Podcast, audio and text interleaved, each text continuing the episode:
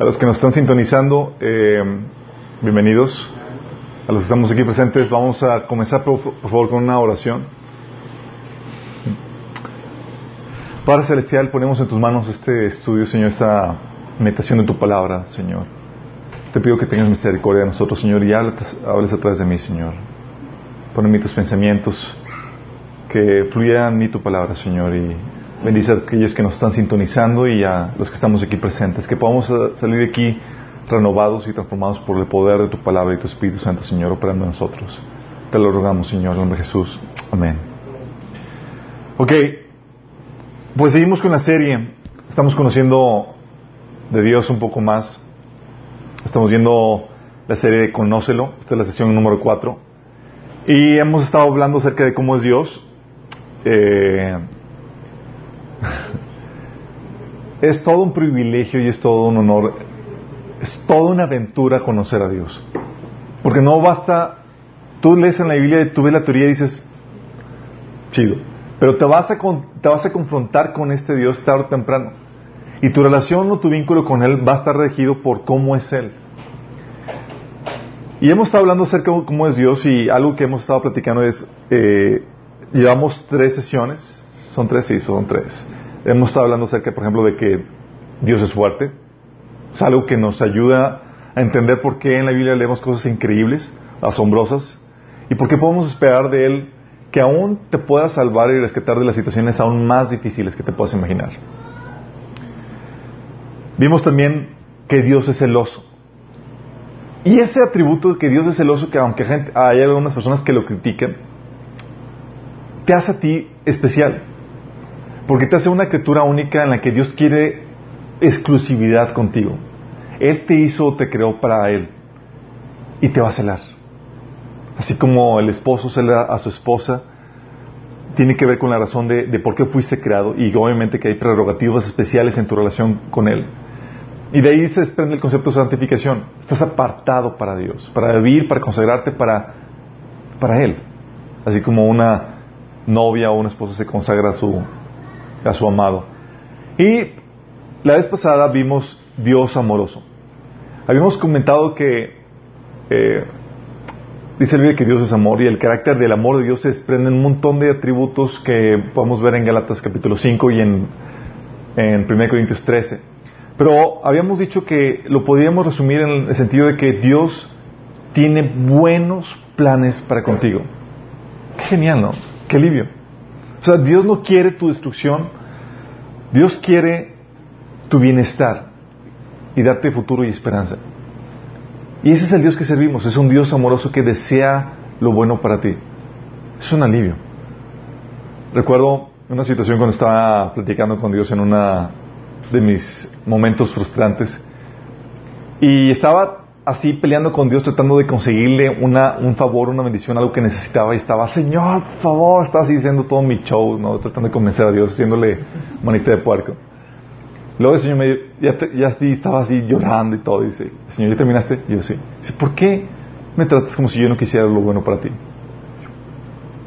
Sí, yo, también, yo soy de tu lado en ese sentido. Y yo, ah, pues, te, te causa el shock de que, es cierto, o sea, no necesitamos ser tanto, como dice mi abuelito, ¿para qué tanto, para qué tanto brinco estando el suelo tan parejo? No digo, no tienes que ser tanto show sabiendo que Dios está contigo y que está a tu favor y que desea tu bienestar. Sí. Bueno, el día de hoy vamos a hablar un atributo, un atributo más de cómo es Dios. Y es un atributo muy importante. De hecho, es un atributo que en el mundo se trata de aminorar o se trata de, ocultar o no se trata o no se enseña. Y cuando no se enseña este atributo de Dios, a veces hacemos mucho énfasis en el amor de Dios, de que Dios es amor y sí lo es, pero no solamente es amor, hay varios aspectos que complementan la, la, el carácter y la personalidad de Dios, los cuales si tú no los conoces, puede llevarte a conocer a un Dios equivocado. Y lo que habíamos platicado la vez pasada, ¿no? Por eso suceden los malentendidos y la sorpresa de que, ups, pues no era lo que yo pensaba. Sí. Uh, este atributo de Dios, eh, vamos a hablar acerca de, de, Dios severo. Un Dios que se enoja. un Dios que castiga. Qué fuerte, ¿no? Así como que muchos ya quieren apagarlo. Uy, esto no quiero escucharlo. Quédate, sí. Vas a entender la lógica de por qué y por qué es importante esto. Y esta concepción de, un Dios severo pelea contra la, imagen que algunos tenemos acerca de Dios como un Dios tipo Santa Claus. Sí, eh, pachoncito, buena onda, y te sientes en su rodilla, le pides tus, las, tus peticiones, las, tu recadito y, y, todo bien, ¿no? Así como que un Dios buena onda, bonachón, no tan estricto. Solamente con los muy, muy malos es, es así malo, sí. Pero pues si hiciste alguna que otra travesura, pues como quiera te va a traer juguetes. Digo, Dios eh, tipo Santa Claus. Pero eso es la imagen, la contraparte que sería un Dios tipo juez, que te presentas y es como que voy a dictar sentencias sobre lo que estás haciendo. O la imagen que tenemos muchas veces de Dios, tal vez no sea como el Santa Claus, pero sí como la de un profesor barco. ¿Sí les tocó en, la, en la... No les tocó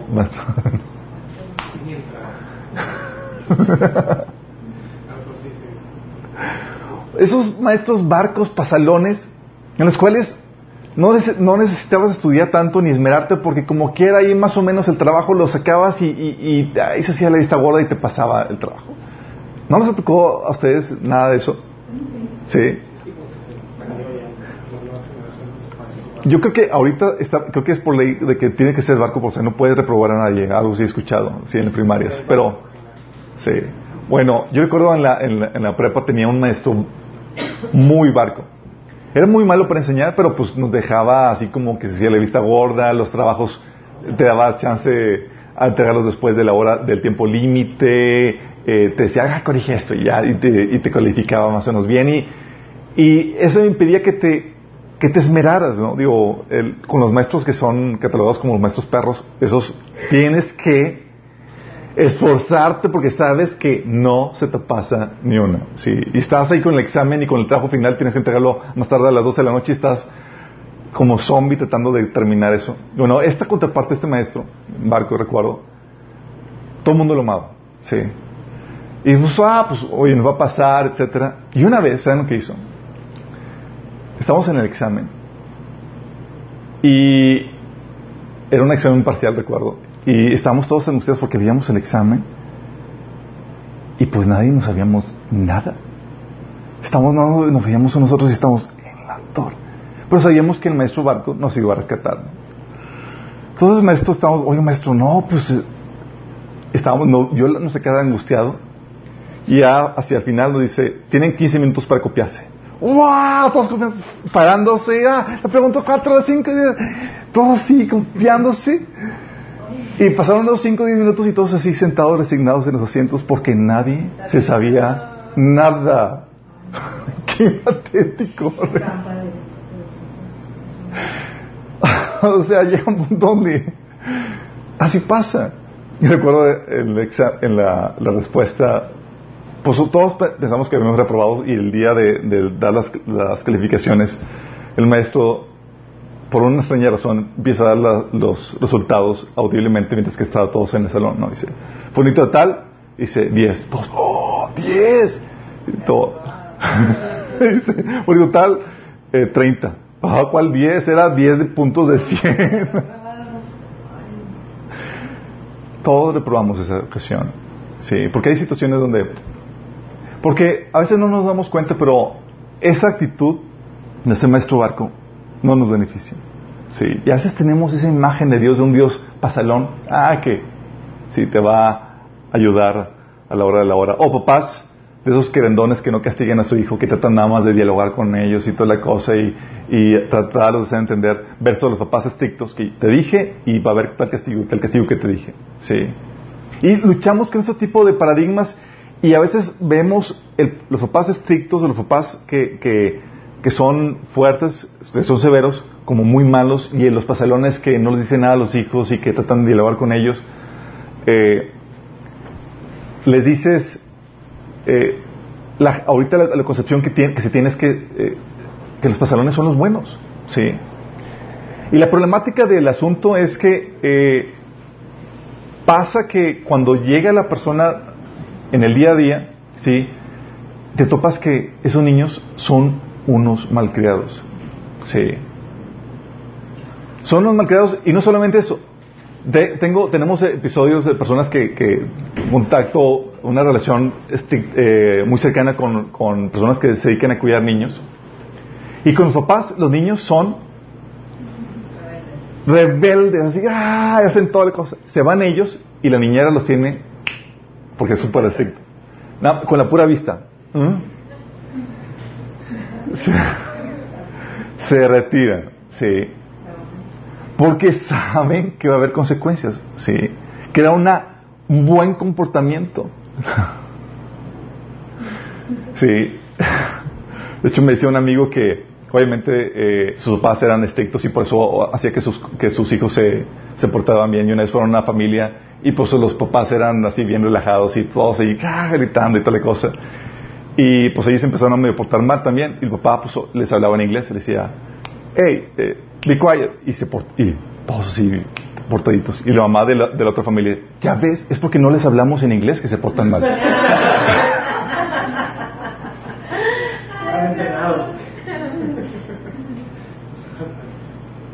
Sí. Pero la imagen que nos habla acerca de Dios en la Biblia es, no es la de un Dios pasalón, barco. No es un padre querendón que no castiga, que se hace de la vista gorda. La imagen que la Biblia presenta de Dios es la de un Dios severo, estricto, duro. Y esta imagen de Dios a muchos no, nos, no les agrada. De hecho, a los que lo abrazan y lo aceptan esta imagen, produce santificación en sus vidas. Pero a muchos es tan difícil aceptar esta imagen de Dios que caen en una especie de negación. Leen la Biblia y los pasajes que hablan acerca de eso es como que se lo saltan. O como que no los aceptan, no lo, no lo, no, no, no lo, no lo procesan. Y hacen un Dios por lo mismo a su elección. Yo recuerdo estaba platicando con alguien en, Facebook eh, y, decía que Dios no se podía enojar. Y yo, le pasó de un montón de pasajes. Sí, pero no esos pasajes eh, están alterados por la cuestión cultural y, y a dar una razón así para que cuadre la imagen de Dios con la concepción que Él quiere y que a él le parece prudente. Bueno, estamos aquí aprendiendo cómo es Dios fuera de tus opiniones y fuera de tu prudencia. Sí. Porque al final de cuentas, ¿quién es el que dice cómo es Él? Sino Él mismo. Sí.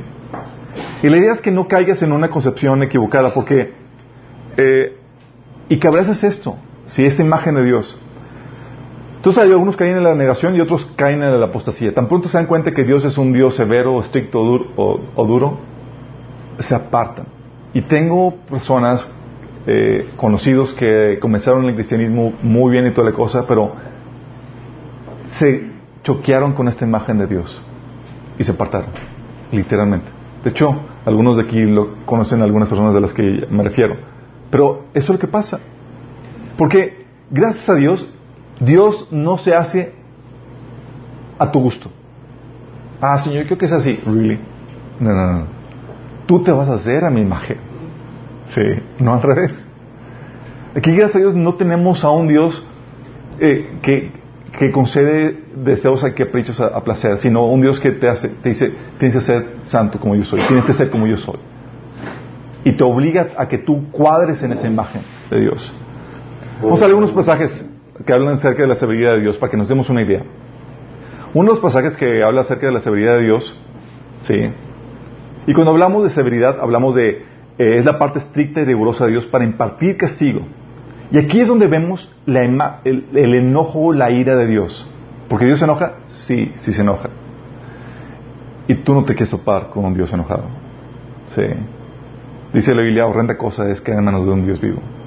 Y cuando habla de horrenda no fue como un, un adjetivo calificativo que se le votó ahí. No, está hablando de la severidad que es esto.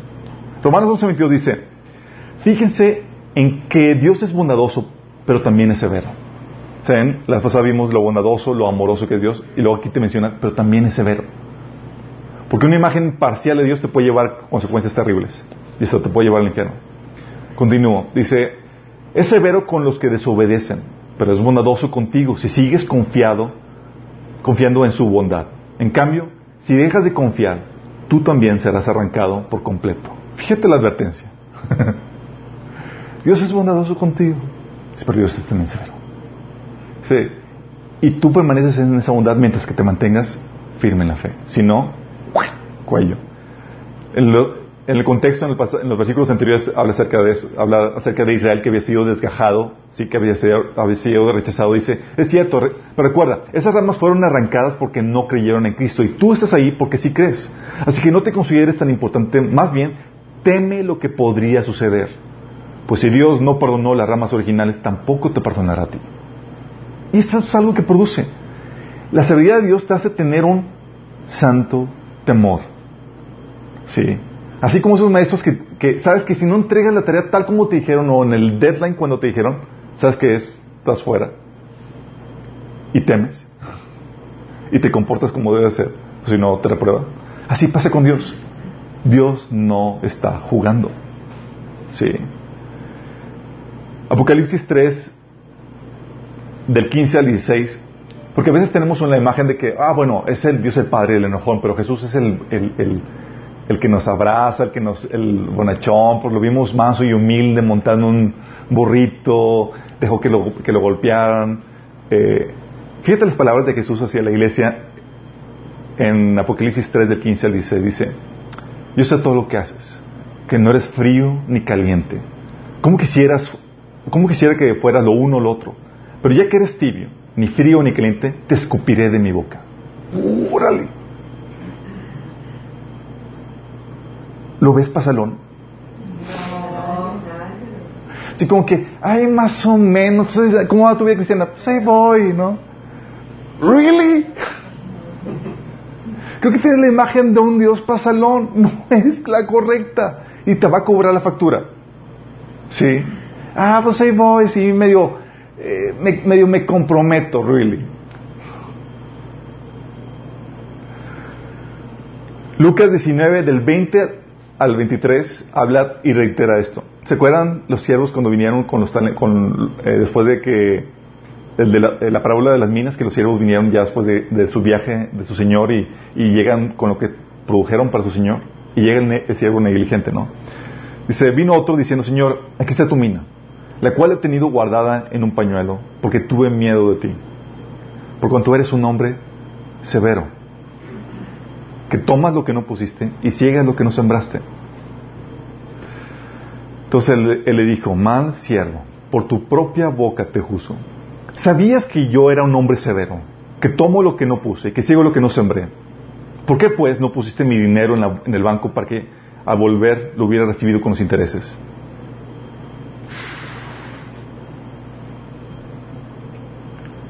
Esta imagen de Dios severo, que te da y espera de ti, y espera cierta calidad, cierto estándar, es para ponerte a temblar. Es para tener un cierto temor y reverencia a Dios. Y dices, déjame decirte que aquí el Señor representa a Jesús. Entonces tienes la imagen de Jesús bonachón, que se, así como que ve, eh, ve y no peques. Es, es sí esa parte bondadosa, pero también tiene la parte severa. De hecho, más adelante en el versículo 27 dice, en esa misma parábola, y también aquellos mis enemigos que no querían que yo reinase sobre ellos, traedlos acá y decapitarlos delante de mí. ¡Wow! de esas veces que dices, déjame borrar esto, esto no debería estar en la Biblia. Muchos quisiéramos tener esa, esa actitud. Pero no, Dios es severo. Romanos 1.18 dice, ciertamente la ira de Dios viene revelándose desde el cielo contra toda impiedad e injusticia de los seres humanos que con su maldad obstruyen la, la verdad. Habla de la ira de Dios. Éxodo 34.7 dice que no deja sin castigo el culpable, sino que castiga la maldad de los padres en los hijos y en los nietos hasta la tercera y cuarta generación. Es decir, todos son afectados y Dios se encarga de que tu descendencia es afectada por lo que estás haciendo para temer. Es para tener una santa reverencia.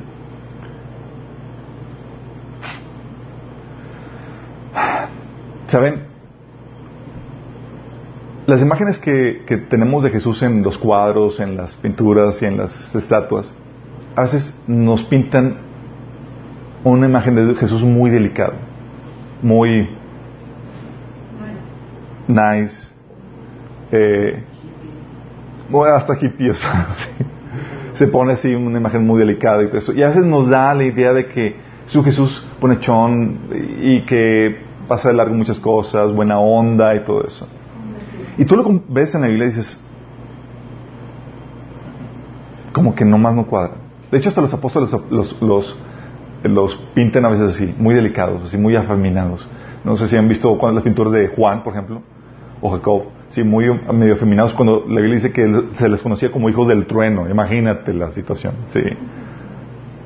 Como dirían, es, eran unos hijos de María Morales. Eran Apocalipsis 6, dice, hablando de Jesús, entonces todo el mundo, los reyes de la tierra, los gobernantes, los generales, los ricos y los poderosos, todo esclavo y hombre libre, se escondió en las cuevas y entre las rocas de las, montañas. Y gritaban a las montañas y a las rocas, caigan sobre nosotros y escóndanos del rostro de aquel que se sienta en el trono y de la ira del Cordero, porque ha llegado el gran día de su ira, y ¿quién podrá sobrevivir?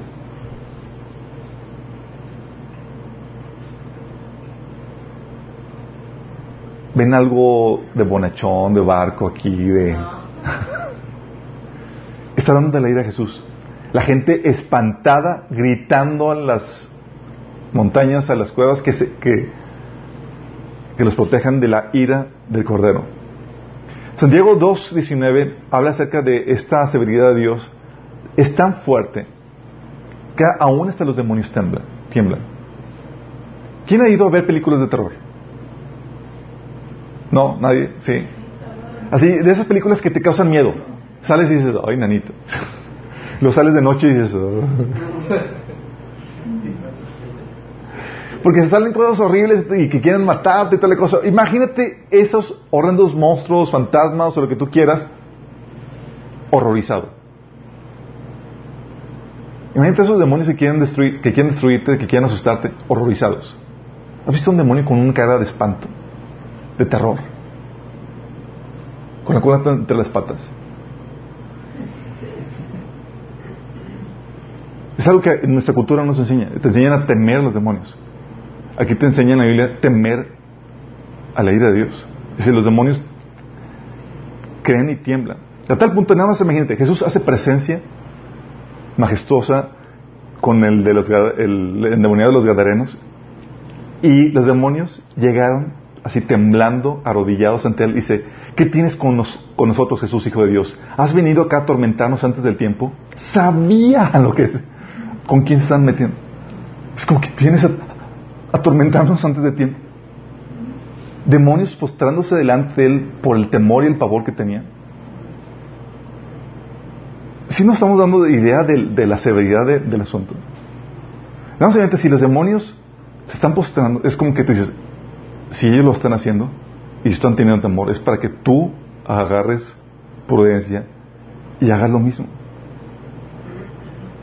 Por eso dice Hebreos 10:31, es algo aterrador caer en manos del Dios vivo.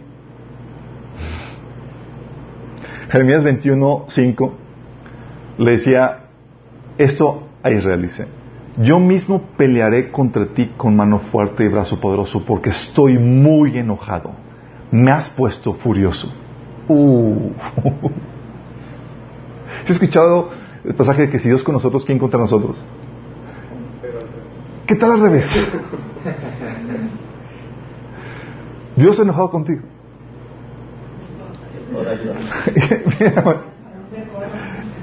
¿A quién le pides ayuda? ¿A quién te acoges? Dices, ay, nanita, lo dice ahora Dios mismo. Se lo repito, dice, yo mismo pelearé contra ti. No va a mandar a nadie, Él en persona. Dios, yo mismo pelearé contra ti con mano fuerte y brazo poderoso porque estoy muy enojado. Me has puesto muy furioso. ¿Qué hicieron para llevarlos a ese nivel? ¿Te has preguntado si tal vez Dios, en vez de, de verte con, con, con agrado, te ve enojado contigo? ¿Pudiera ser tu caso? Y desde el inicio en la Biblia tú ves esto. Tú ves, uh, crea al hombre, Dios crea a Adán y Eva, pecaron, y Dios sin titubearse, sin que le temblara la mano, los expulsa del jardín. Si tú y yo hubiéramos dicho, bueno, ay hijitos, vamos a, no te entiendan, sí, por favor, y tratas de dialogar con ellos y hacerte como que no pasó nada, pero Dios te lo dije y te lo cumplo. Sí. Nada más desde el inicio, ahí vas viendo cómo está la cosa. O los ángeles que se metieron con las mujeres, ¿se acuerdan? En Génesis. Dice 2 Pedro 2, 4, Dios no perdonó a los ángeles cuando pecaron, sino que los arrojó al abismo, metiéndolos en, tenebrosas cavernas y reservándolos para el juicio. Imagínate. O la destrucción del mundo antiguo de, durante el diluvio. 2 Pedro 2.5 dice, tampoco perdonó al mundo antiguo cuando mandó a un diluvio sobre, sobre los impíos, aunque protegió a ocho personas, incluyendo Noé, predicador de la justicia. ¿Se imaginan la situación? Se dice que a los, al nivel de, longevidad que había en ese tiempo, había más gente de la que hay ahorita. No se imagínense. Y Dios, en su enojo y severidad, decide erradicar a toda la humanidad, menos a ocho personas. Leemos todas estas historias y es para que tengamos un temor reverente. Luego ponemos el arco iris, y ahorita que está medio transversado el uso del arco iris, pero el, el arco iris es un recordatorio de la bondad de Dios para las personas que lo obedecieron, que lo que temieron. Pero es un recordatorio del juicio de Dios también, que es una realidad. Que no puedes escaparte de él, que Dios no está jugando contigo. Que cuando Dios te dice esto va a ser, no es un maestro pasalón que te dice, bueno, ahí te voy a dar chance a la hora de la hora. No. Lo está diciendo muy en serio. O Sodoma y Gomorra, de Pedro 12 dice, además cuando condenó a las ciudades Sodoma y Gomorra y las redujo a cenizas, poniéndolas como escarmiento para los impíos. Es para que teman las demás naciones. Y como que hace falta algo de esa noción de esta severidad de Dios para que temamos, ¿no? Dices, ay, pero no, no es bueno que temamos a Dios. No, sí es muy bueno. Sí. ¿O se acuerdan de Moisés? ¿Has sentido? ¿Quién aquí nos hemos sentido alguna vez confiados en nuestra relación con Dios? Wow, estoy bien con Él, me ama, me habla, me dio llamado y toda la cosa, estoy muy bien con Él. ¿Te has sentido alguna vez así? Yo sí me he sentido alguna vez así. Te sientes así con, sentido y apapachado. De repente así como que me agarra el monte. Así se sentía Moisés, oye, Dios lo escogió, lo llama desde la zarza, tiene una manifestación sobrenatural, un llamado a ir a liberar al pueblo de Israel. Ya iba en camino, fíjate lo que dice Éxodo 4 del 24 al 26. Rumbo a Egipto, en un lugar donde Moisés se detuvo con su familia para pasar la noche, el Señor enfrentó a Moisés y estuvo a punto de matarlo. A ver.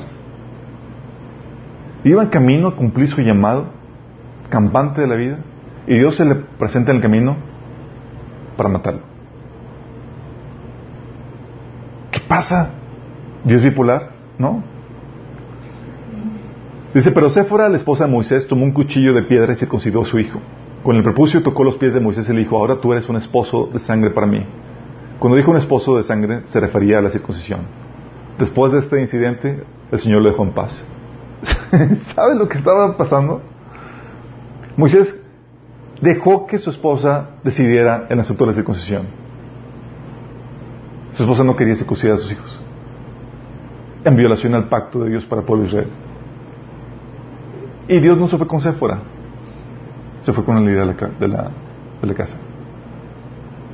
Y se fue, tal era el enojo y tal era la severidad. Porque a mayor el llamado, a mayor responsabilidad, mayor la severidad. Se le presenta a Dios para quitarle la vida. ¿Qué onda con su llamado? ¿Qué onda con todos los planes maravillosos? Aun cuando tienes tu llamado, aun cuando tienes tu, tu visión, lo que Dios te ha dado, y, es para que no se te quite el temor. O la generación que no creyó, ¿se acuerdan?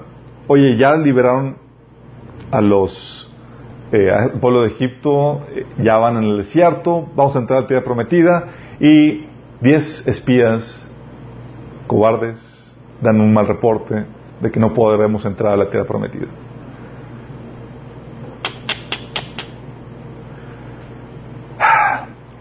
El veredicto de Dios No creyeron. Dicen, todos caerán muertos en el desierto. La sentencia de Dios. Ya que se quejaron contra mí, cada uno de los registrados que tiene 20 años o más morirá. No entrarán a ocupar la tierra que yo juré darles. Lo más adelante dice, caerán muertos en el desierto.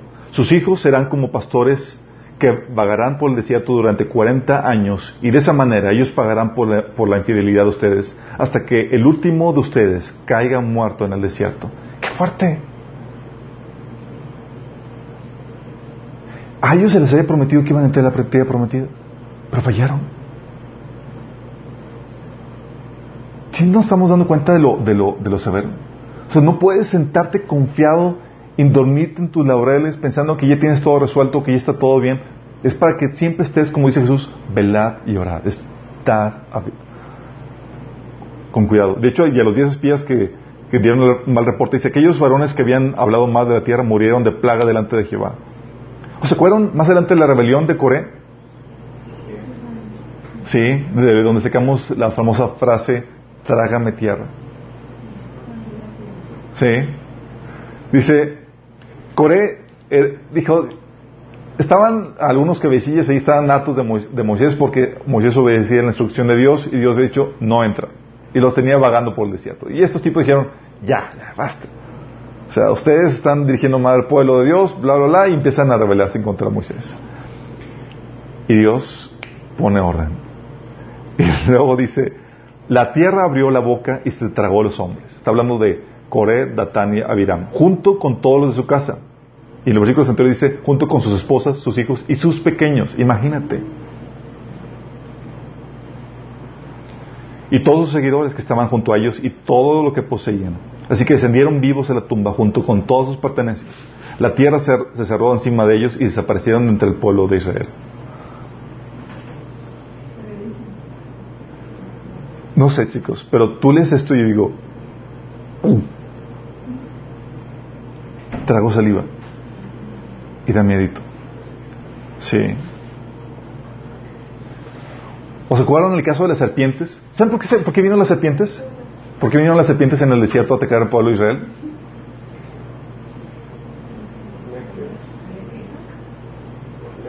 Por necios, sí, porque eran muy malos, eran muy tontos. Por chismosos. Chicos. Dice, número 221 dice, y comenzó a hablar la gente contra Dios y Moisés. ¿Por qué nos sacaron de Egipto para morir aquí en el desierto? Y se quejaron. Por la queja, la ingratitud hacia Dios. Digo, ¿sabes qué? Me tienes me tienen a, ole. Dice, aquí no hay nada para comer ni agua para beber. Además, detestamos este horrible maná.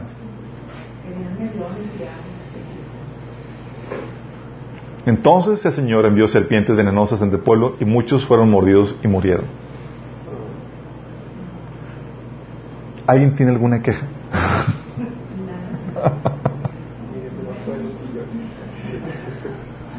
y bueno, e-, era porque era el pueblo de Israel y, tenían mayor responsabilidades porque Dios se les había revelado o todo eso. No, eh, Dios es severo en su relación con el hombre, sea cual sea. Obviamente hay más responsabilidades para el pueblo de Israel porque había sido un llamado, pero fíjate con respecto a lo que dice las naciones paganas que no conocían a Dios. ¿Se acuerdan que Israel iba a entrar a la tierra prometida? Había naciones paganas. Y en Deuteronomio 18 habla de que las naciones paganas tenían ciertas prácticas ocultistas. Consultaban a los muertos, tenían adivinación, practicaban brujería, hechicería y todas esas cuestiones. Él lo dice, Cualquiera que practique esas cosas es detestable a los ojos del Señor. Precisamente porque las otras naciones hicieron esas cosas detestables, el Señor tu Dios les expulsa de tu paso. O sea, es, conozcas o no conozcas de Él. Sí, la Biblia dice que para la humanidad no hay excusa de que la gente no adora a Dios, no le sirva. Y no ve con que es que Señor no me dijeron, no, Romanos capítulo 1 habla acerca de eso. ¿O se acuerdan del caso de Usa? ¿Se acuerdan quién es Usa? Usa. Ese es un evento donde yo recuerdo que lo leía y a mí se me hacía que Dios se la, se la bañaba, la verdad, cuando lo leía. Sí, soy honesto.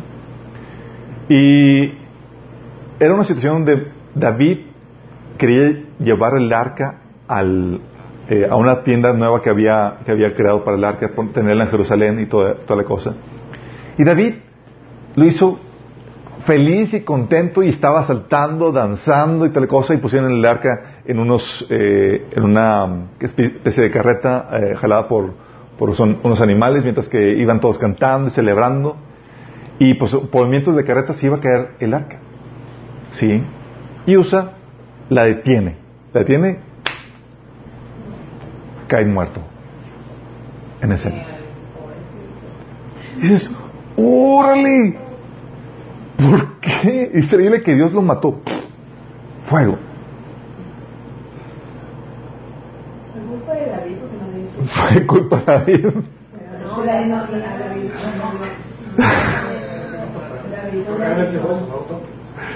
¿Sí se dan cuenta la, la severidad? Oye, era con buena motivación. No tenía la menor intención de hacer daño, ni de ser irrespetuoso. Estaba cayendo el arca. Señor, ¿te la bañas? No. Tu ignorancia y tu buena motivación no justifica la, la desobediencia, chicos. Y para Dios es, tuviste una buena intención, tuviste una, eh, eh, quisiste ayudar ahí, pero en desobediencia. Y la ley marcaba que nadie podía acercarse al arca y que el arca tenía que cargarse en los hombros de los levitas. Sí. Aparte, David tuvo miedo y dijo, ¿sabes qué? Aquí dejamos el arca y le llevaron ahí a la, casa de la esquina. Tal pavor yo. Tal es la severidad de Dios. Dios no está jugando con sus reglas. No, no crean que Dios así como que se ocurrió.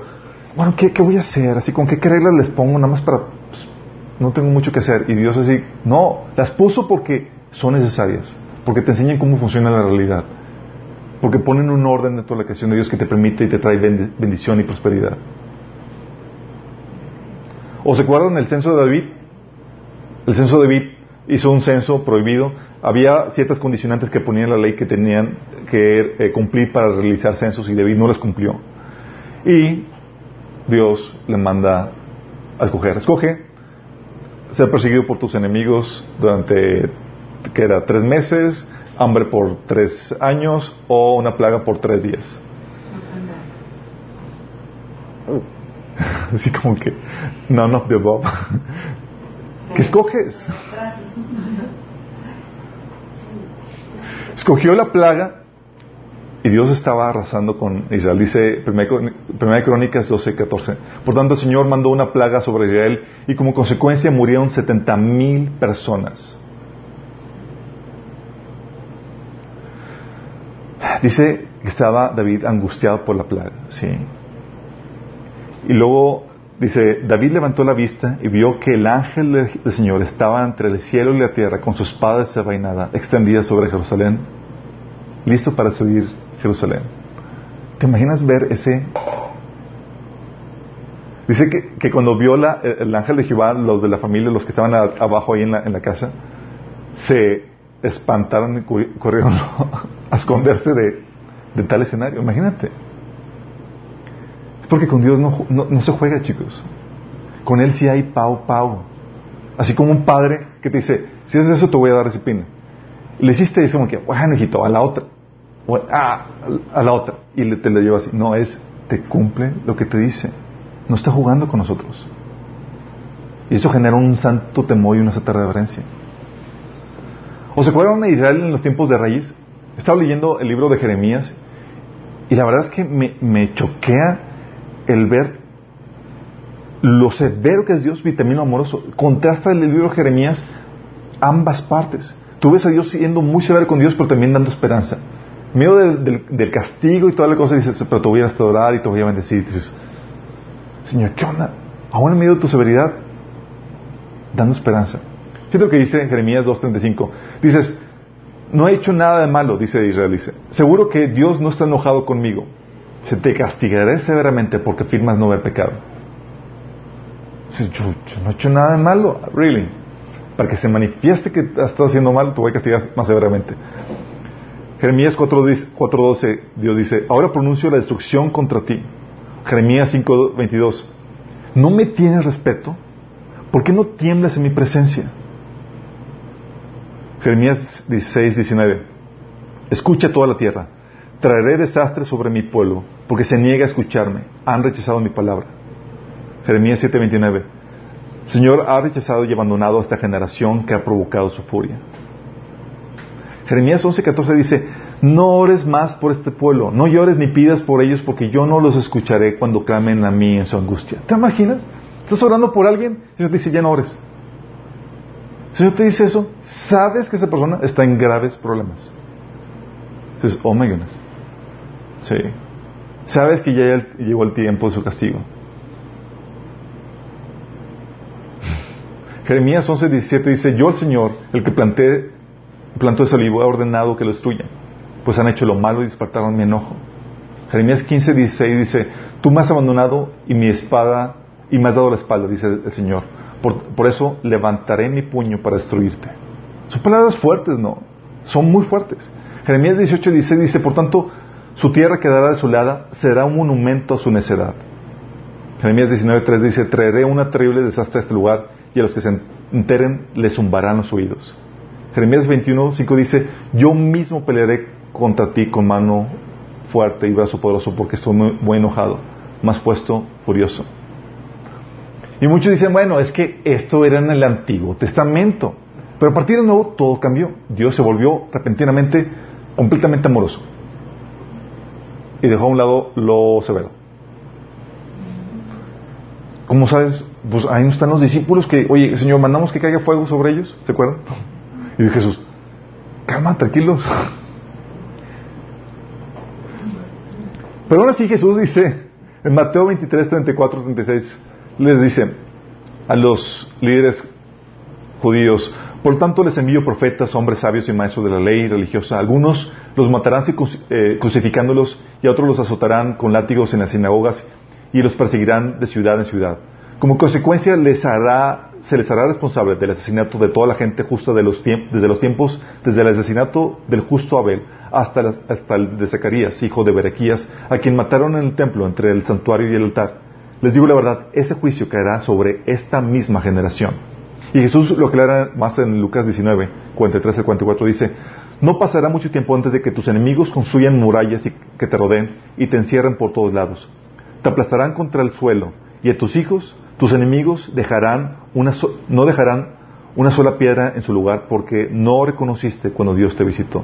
Está hablando de la destrucción de Jerusalén y del templo, el cual se cumplió en el año 70, hablando del juicio que Dios iba a caer sobre esa generación. Y dices, bueno, pero eh, eran los judíos, somos nosotros la iglesia. A nosotros tenemos un trato especial. ¿Qué opinan? ¿Sí? ¿No? alguna experiencia personal, chicos, que quieran platicar? es lo que dice 1 Corintios 10, del 1 al 11. Es Pablo escribiéndolo a la iglesia de Corintios. Dice, amados hermanos, no quiero que se olviden de lo que les sucedió a nuestros antepasados hace mucho tiempo en el desierto.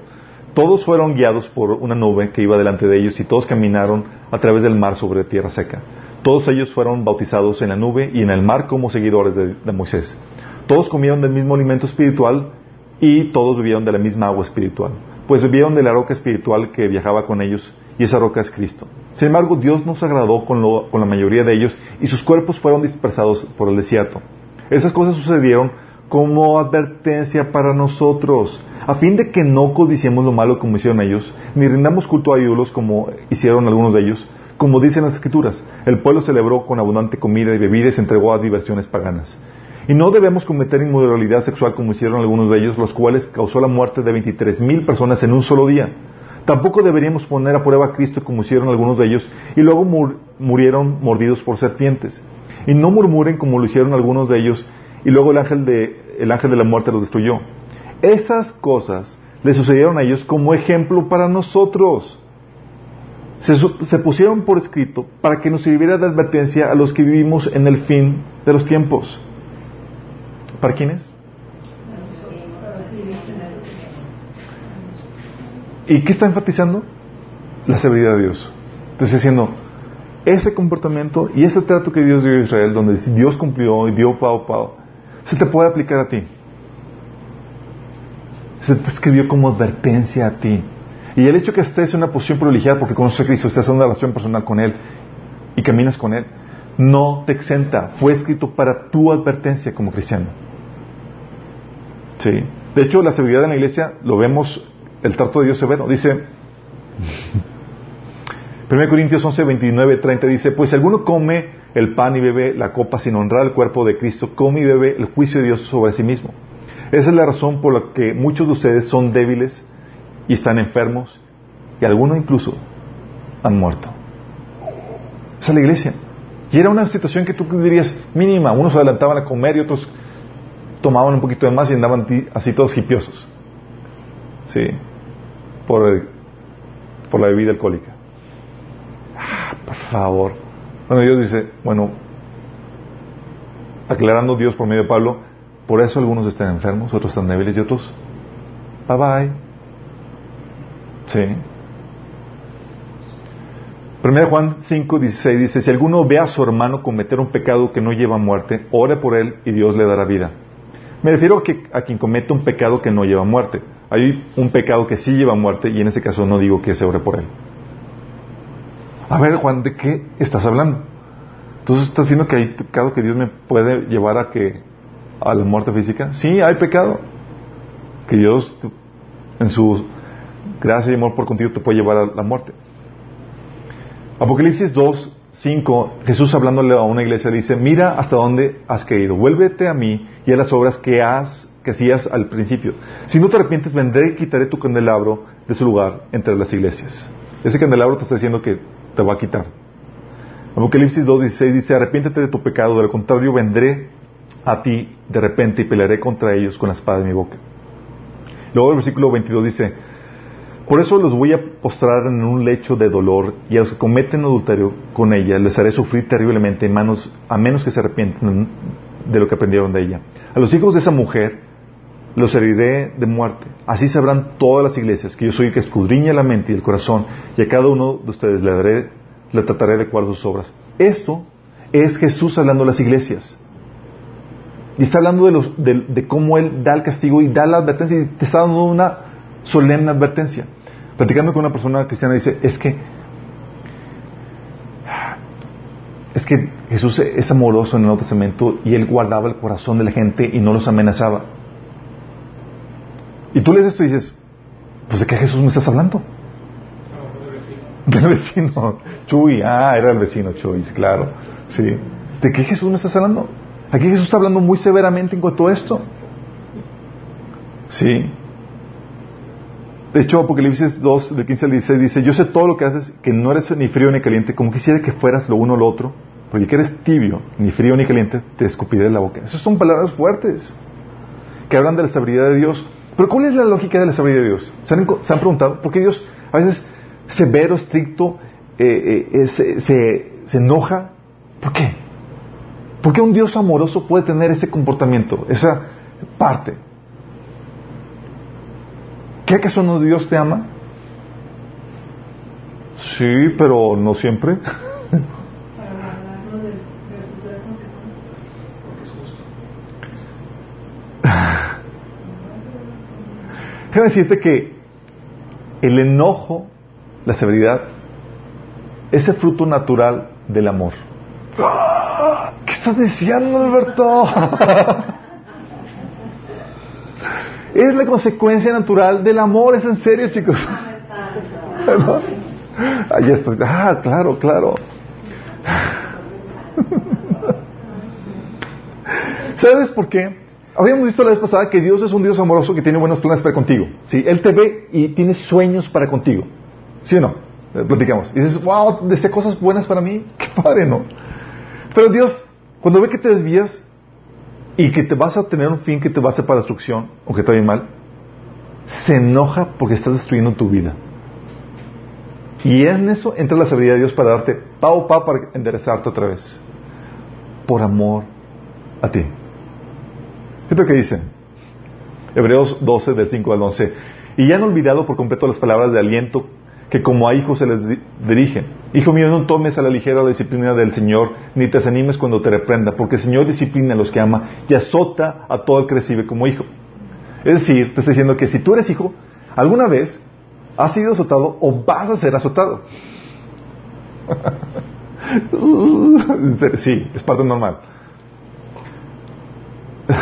Pero mi papá nunca me pegaba, ni mi mamá.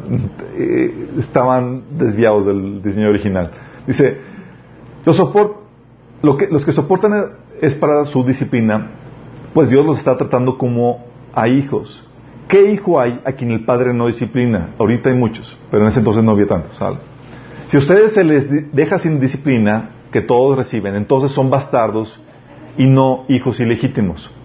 Después de todo, aunque nuestros padres humanos nos disciplinaban, los respetábamos.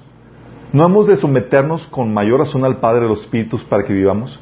En efecto, nuestros padres nos disciplinaban por un breve tiempo, como mejor les parecía, pero Dios lo hace para nuestro bien, a fin de que participemos de su santidad.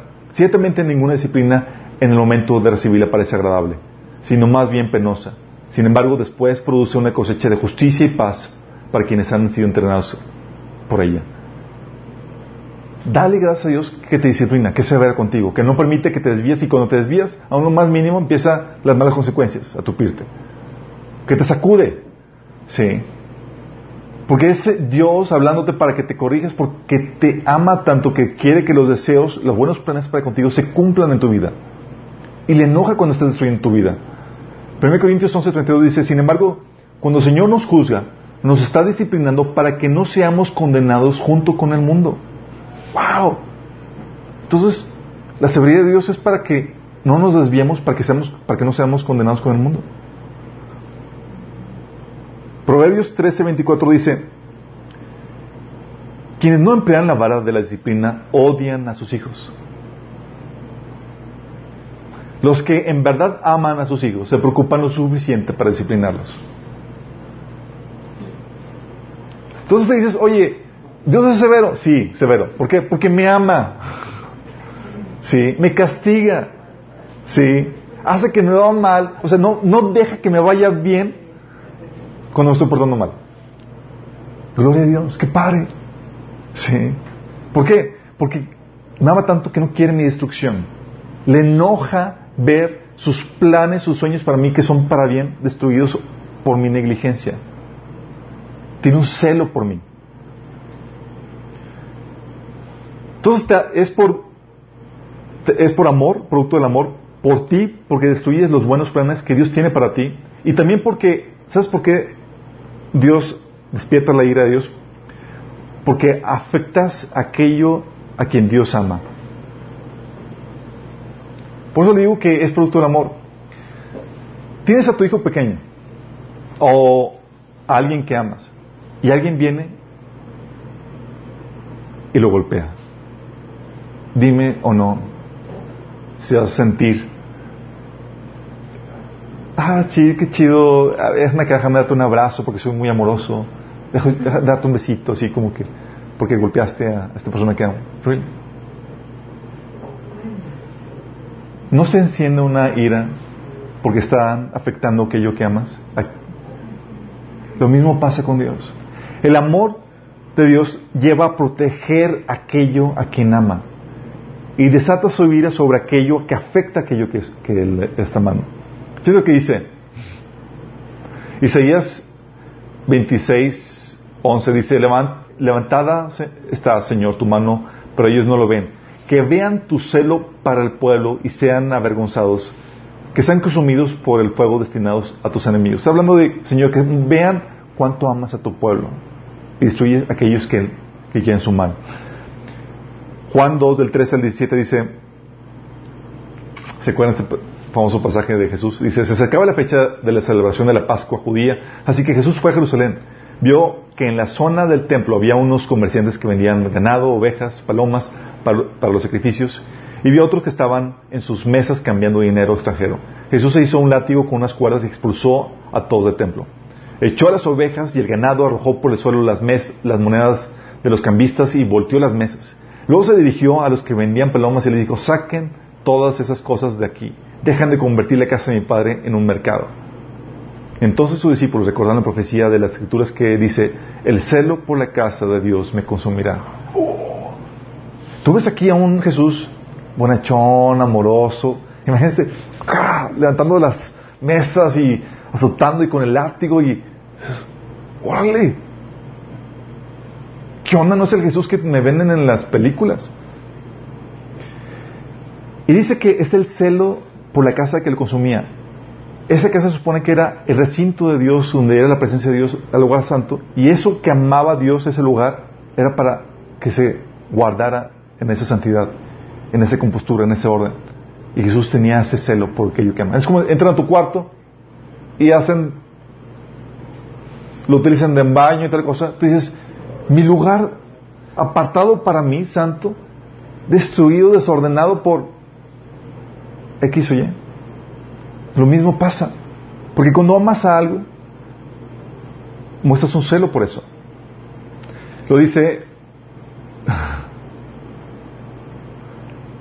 1 Corintios 5, 12. ¿Se acuerdan el, el, caso donde había un cristiano que estaba cometiendo inmoralidad sexual en la iglesia?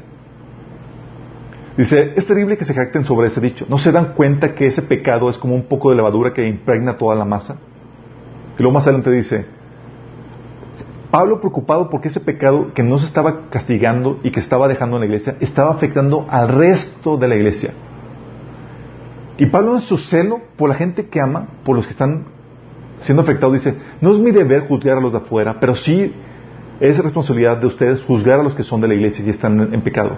Dios juzgará a los de afuera, pero como dicen las escrituras, quiten al malvado de entre ustedes. Está diciendo Pablo, expúlsenlo.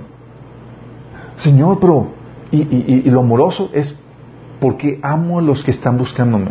Porque si dejas a esta persona que está ahí en flagrante pecado sin arrepentimiento, va a afectar a mis hijos. ¿Se dan cuenta del efecto de Dios? Por eso, Dios le decía a Abraham, ¿se acuerdan la, palabra de bendeciré a los que te bendigan y maldeciré a los que te maldigan? ¿Por qué Dios está haciendo eso? La relación de Dios con Abraham era tal de intimidad y tanto amor, y dices, que Te voy a proteger. A los que vean por tu bien, los voy a bendecir, y a los que no, yo me encargo de maldecirlos. ¡Qué heavy! Tú le dices, oye, eso no está un poquito exagerado. No, así es. Porque Dios protege a las personas que ama. Hay otro pasaje que viene en 1 Pedro 3.7 que dice, vosotros maridos igualmente vivid con ellas sabiamente, dando honor a la mujer como vaso frágil y como acuerederas de la gracia de vida, para que vuestras oraciones no tengan estorbo. ¿Por qué dice que las oraciones no tengan estorbo? Porque dice que cuando tratas mal a tu mujer, tus oraciones son estorbadas.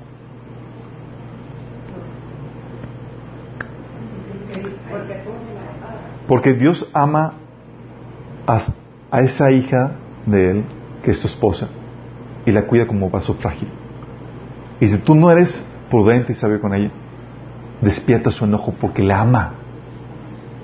Recuerdo una ocasión, en una noche, estaba cansado, mi esposa hizo un, me, dijo, me dijo un comentario, y pues es que está típico hombre así, que, tosco y demás. Digo, ah, no, y no sé mejor que hice que, que le dejé yo no me dio cuenta llorando toda la noche. Sí. Por el comentario tan despote que le dije. Y ya me fui a dormir. Pero no sabía que eso había pasado. Nada más en la mañana, que estaba teniendo mi devocional, siento sí que la ira de Dios sobre mí, así de esas que yo estaba, Señor, ¿qué onda? ¿Qué pasa? Así, literalmente, nada más sentía la furia de Dios. Y yo no sabía, ni, ni sabía por qué, exactamente, ni sabía qué había hecho. Así te lo digo, tal cual. Y yo nada más, Señor, y así me trae anoche lo que dijiste. Yo, Señor, claramente, pero ni siquiera se sintió ni nada. Y, y me tuvo que poner cuentas con Dios. Y es que mi esposa se, se, se levantó, yo pensando que era mí, mías, le digo, oye amor, Señor me hizo sentir esto, pero, ¿verdad que no? O sea, ¿verdad que tú, tú como si nada? y ella está ella, ella nada más así de estar toda, toda triste y todo demás, estaba toda contenta, todo yo, ¿qué? Se, wow, es que Dios me ama, ¿por qué dices que te ama? Porque te regañó, yo.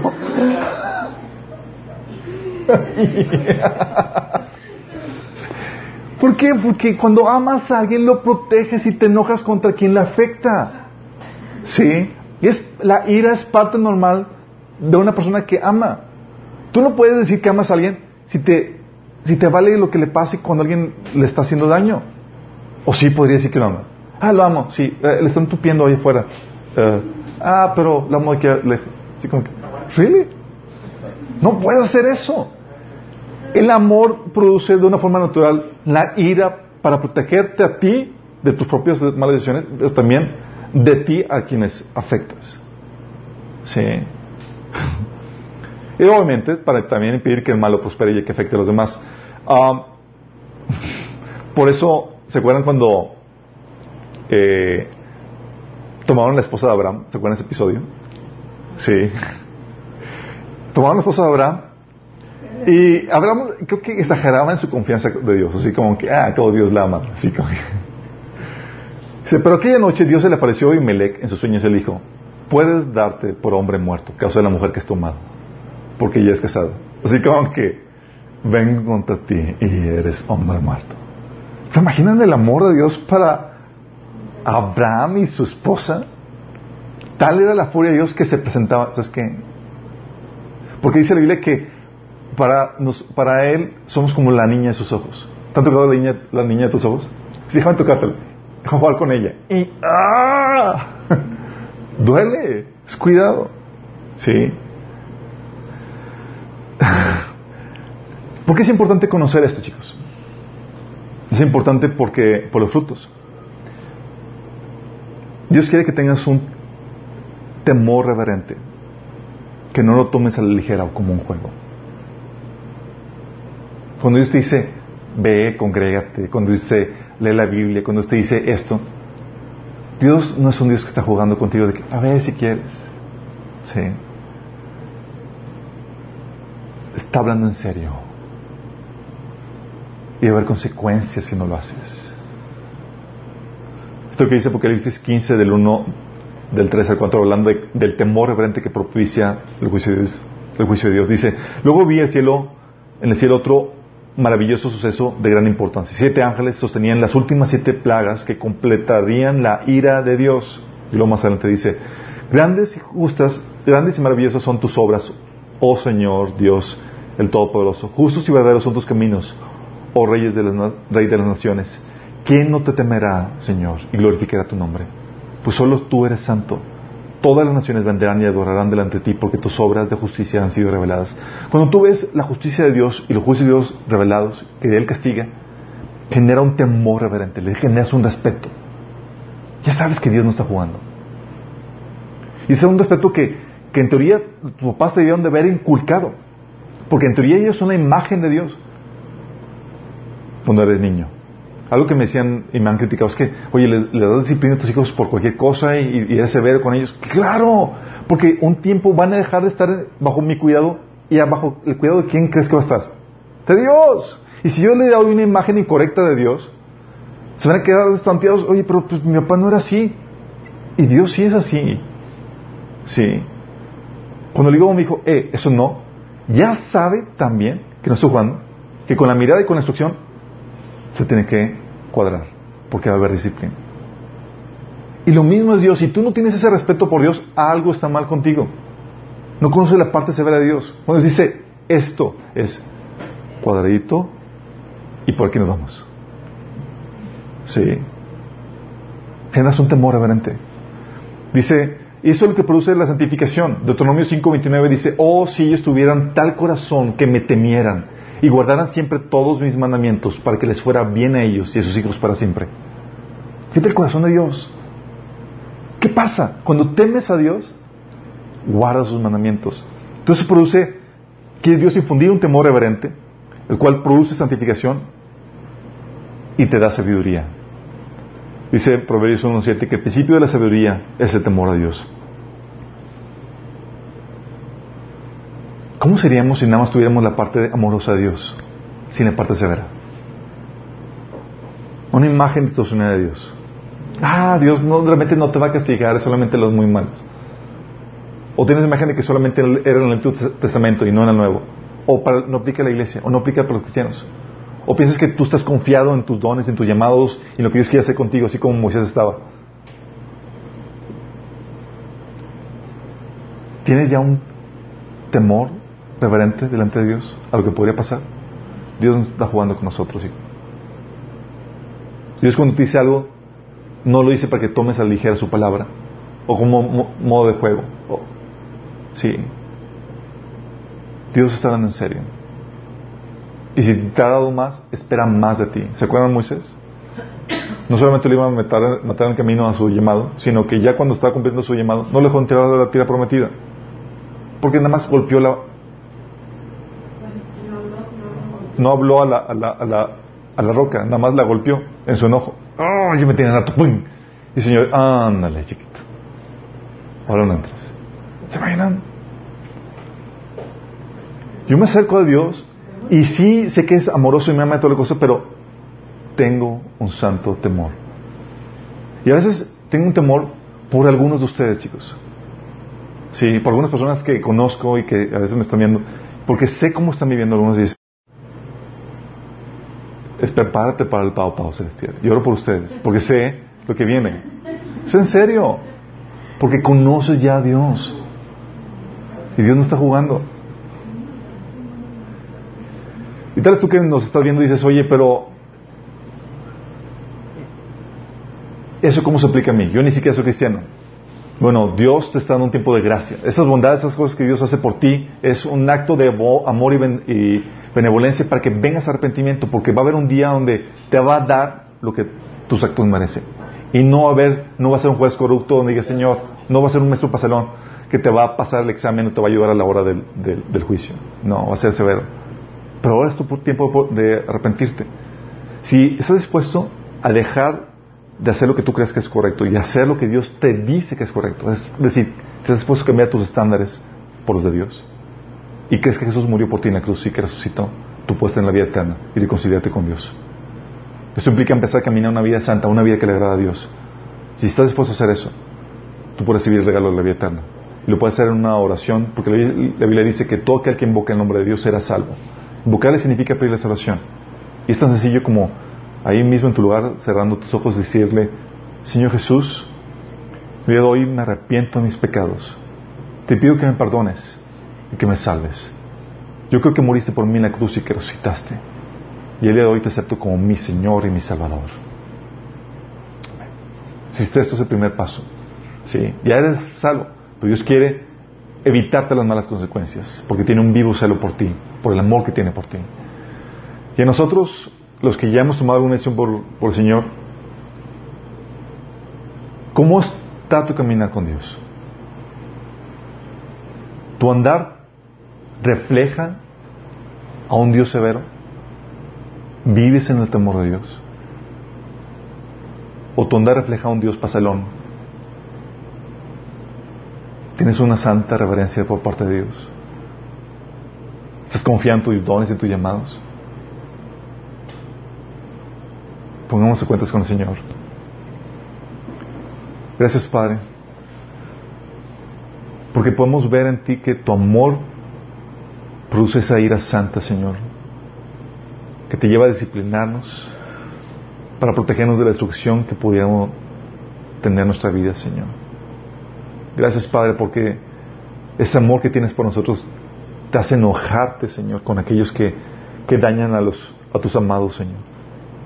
Señor, queremos vivir en ese temor reverente, sabiendo que eres severo, estricto, Quita de nosotros, Señor, esa imagen de un Dios pasalón que se hace de la vista gorda.